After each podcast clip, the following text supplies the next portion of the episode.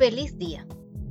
Quiero darte la más cordial bienvenida a este segundo episodio de la temporada 3 de Plusfulness, dedicado a Julia Cameron y su libro El Camino del Artista. Como bien sabes, vamos a hacer juntos, sobre la base del mencionado libro, un taller de 12 semanas para rescatar a tu artista interior. Hoy vamos a conocer las herramientas básicas que debes dominar para iniciar este programa de recuperación de tu creatividad, facilitado por mi persona, pero de la mano de Julia Cameron. ¿Estás preparado?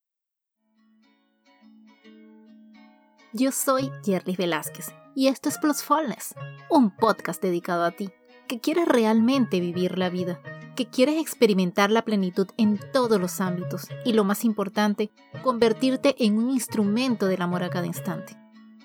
Permíteme acompañarte en este proceso y poner a tu disposición muchas herramientas que te serán de utilidad, porque vivir a plenitud sí es posible.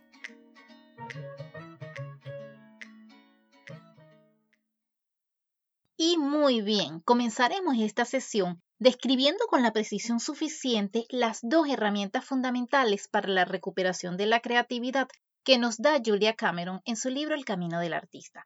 Eso para que no te quede la menor duda con respecto a ellas antes de iniciar tu proceso de recuperación. Estas son las páginas matutinas y la cita con el artista.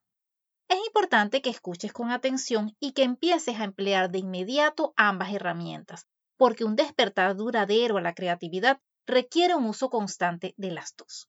Vamos a comenzar explicando la número uno, que son las páginas matutinas.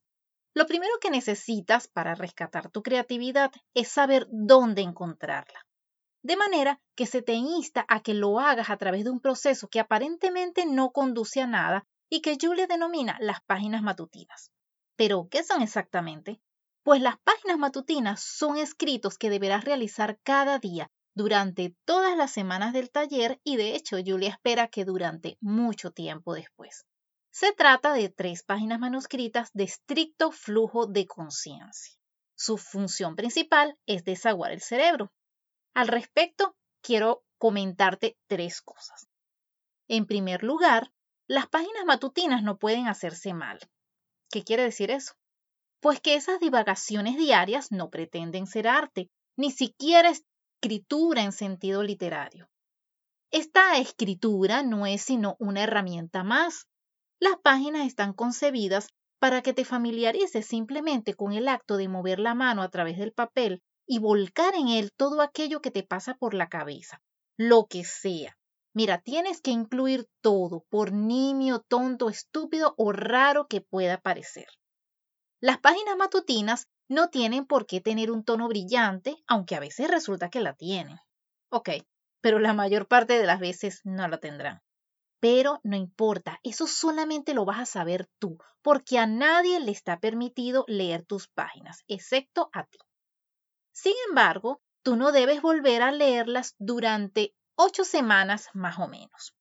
Sencillamente, te reitero, se trata de escribir tres páginas todas las mañanas y guardarlas en un sobre o escribirlas en un cuaderno que tú no vas a volver a hojear. Aunque algunas veces resulten coloristas, con frecuencia las páginas matutinas son más bien negativas, fragmentarias, autocompasivas, repetitivas, forzadas, infantiles, malhumoradas, sosas y hasta ridículas. Pero ¿sabes qué? No importa. Todos aquellos enfados, quejas, miserias que vuelcas al papel por las mañanas son precisamente las cosas que se interponen entre tú y tu creatividad.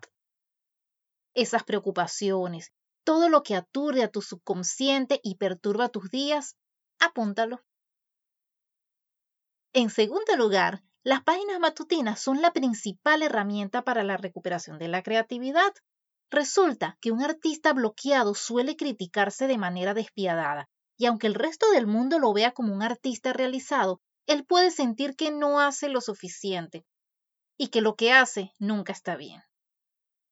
Un artista bloqueado llega a ser víctima de su propio yo perfeccionista, de un círculo interiorizado, eterno y canalla que vamos a denominar el sensor.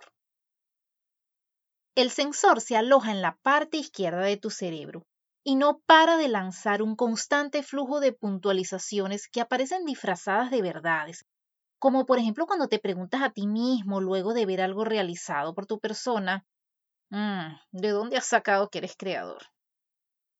Márcate esta regla. Recuerda siempre que las opiniones negativas de tu sensor no son la verdad. Piensa en tu sensor como una serpiente de dibujos animados, como un enemigo muy astuto. Solo identificando al sensor como el nimio y civilino personaje que es, lograrás despojarlo de buena parte del poder que ejerce sobre ti y sobre tu creatividad. El objetivo es dejar de escuchar la voz del sensor como si fuera la de la razón y aprender a oírla como el mecanismo represor que en realidad es.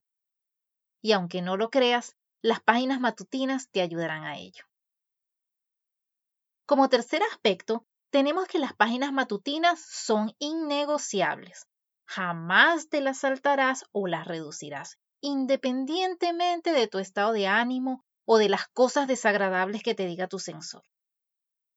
No importa si estás cansado, refunfuñón, distraído o estresado. Tu artista interior es un niño y necesita alimentarse. Las páginas matutinas serán el alimento de tu niño, así que por favor, escríbelas. Y bien, cabe destacar en este punto la diferencia entre el cerebro lógico y el cerebro artístico. Fíjate, el cerebro lógico piensa de forma ordenada, lineal, es el que percibe el mundo de acuerdo con categorías conocidas. Este cerebro ha sido y sigue siendo nuestro cerebro de supervivencia. Funciona sobre la base de principios conocidos. Cualquier aspecto desconocido lo percibe como incorrecto y hasta posiblemente peligroso. Es el cerebro al que solemos escuchar, en especial cuando nosotros decimos que debemos ser sensatos.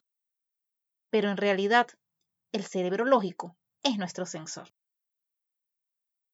Ahora bien, el cerebro artístico es nuestro inventor, nuestro niño, nuestro científico loco particular, el que relaciona cosas dispares.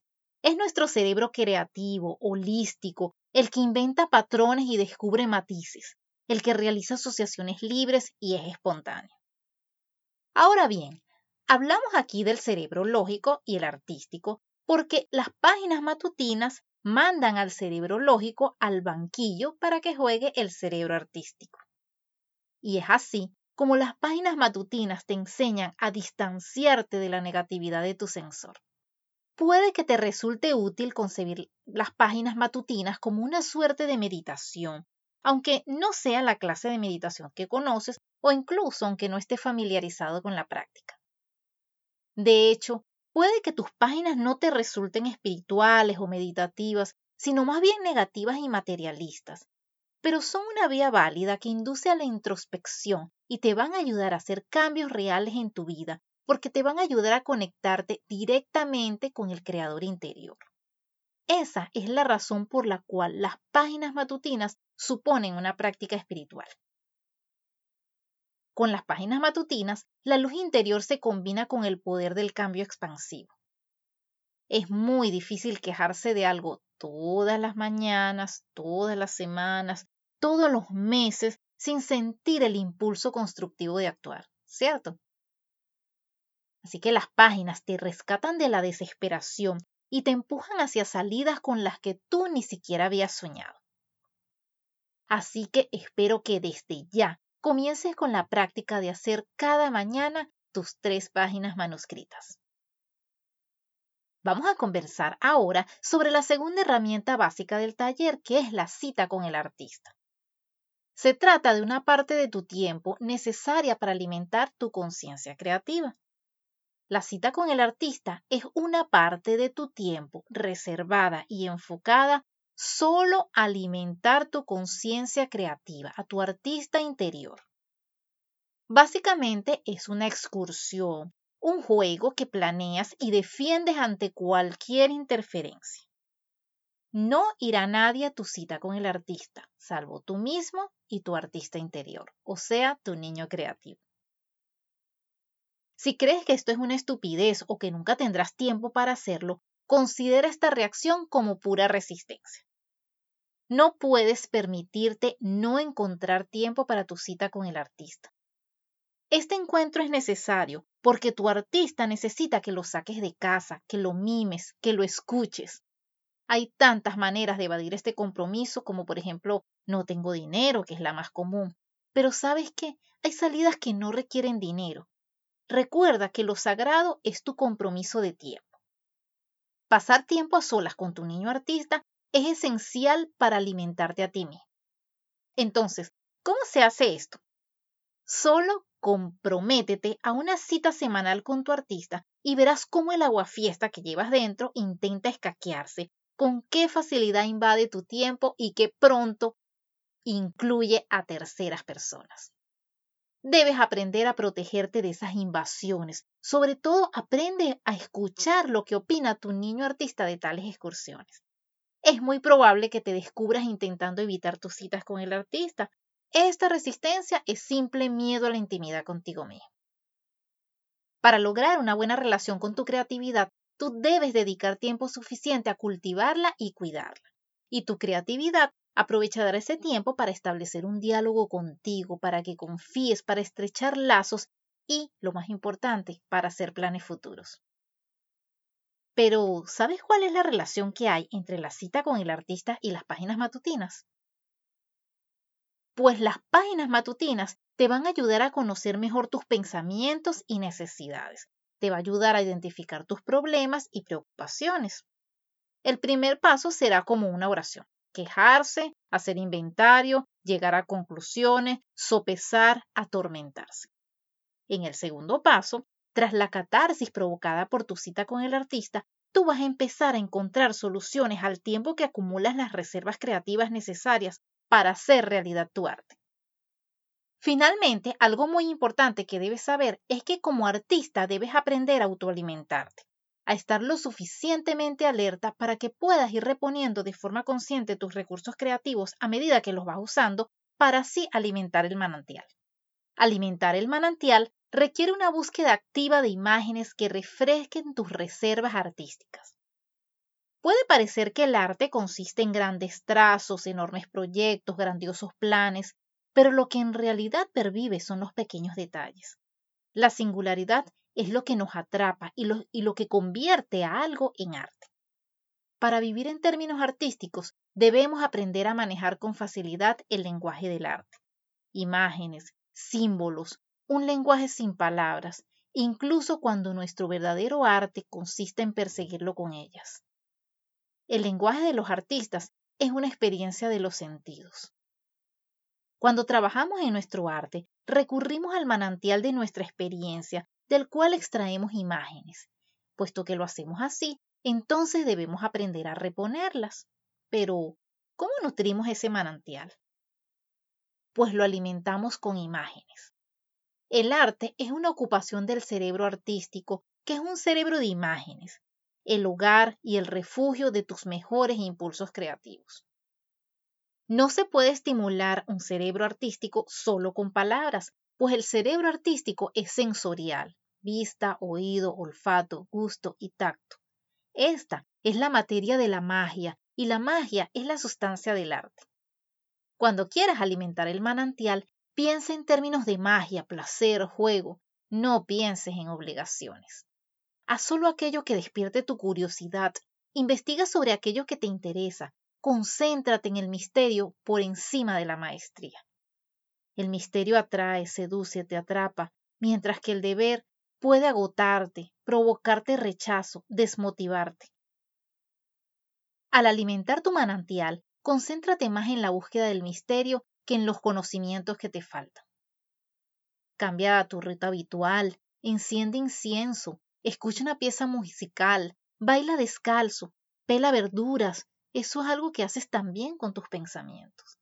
Cualquier acción regular y repetitiva prepara el manantial bañarse, frutarse, nadar, afeitarse, conducir, todas estas actividades regulares, repetitivas, pueden inclinar tu pensamiento del lado lógico del cerebro al lado artístico. Procura aprender cuál de estas actividades te funciona mejor y utilízala. El bloqueo artístico es una expresión literal. hay que reconocer los bloqueos y eliminarlos. Alimentar el manantial es la forma más segura de hacerlo. Y para terminar, quiero invitarte a firmar el contrato de creatividad que se encuentra en tu plataforma de estudios. Si aún no te has unido al taller en línea, puedes ir al enlace que se encuentra en el área de notas en mi página web y en mis redes sociales. Deja que el arte se exprese. Atrévete a descubrir que vivir a plenitud sí es posible. Si esta es la primera vez que me escuchas, muchas gracias por estar aquí. Plusfulness es un podcast que se produce una vez a la semana. Por favor, regresa y siéntete libre de buscar a Plusfulness en tu plataforma de podcast favorita y suscríbete. También puedes seguirme en Instagram como arroba plusfulness o visita mi página web www.plusfulness.com. De todas maneras, todos esos enlaces están en las notas del episodio. Si consideras que la información tratada en este episodio en particular o la temática general del podcast podía ser de utilidad para alguien más, por favor compártelo. Asimismo, en la sección de notas de cada uno de los episodios encontrarás un enlace a través del cual, si así lo deseas, puedes contribuir amorosamente a la producción de este podcast. De antemano, muchas gracias por tu apoyo.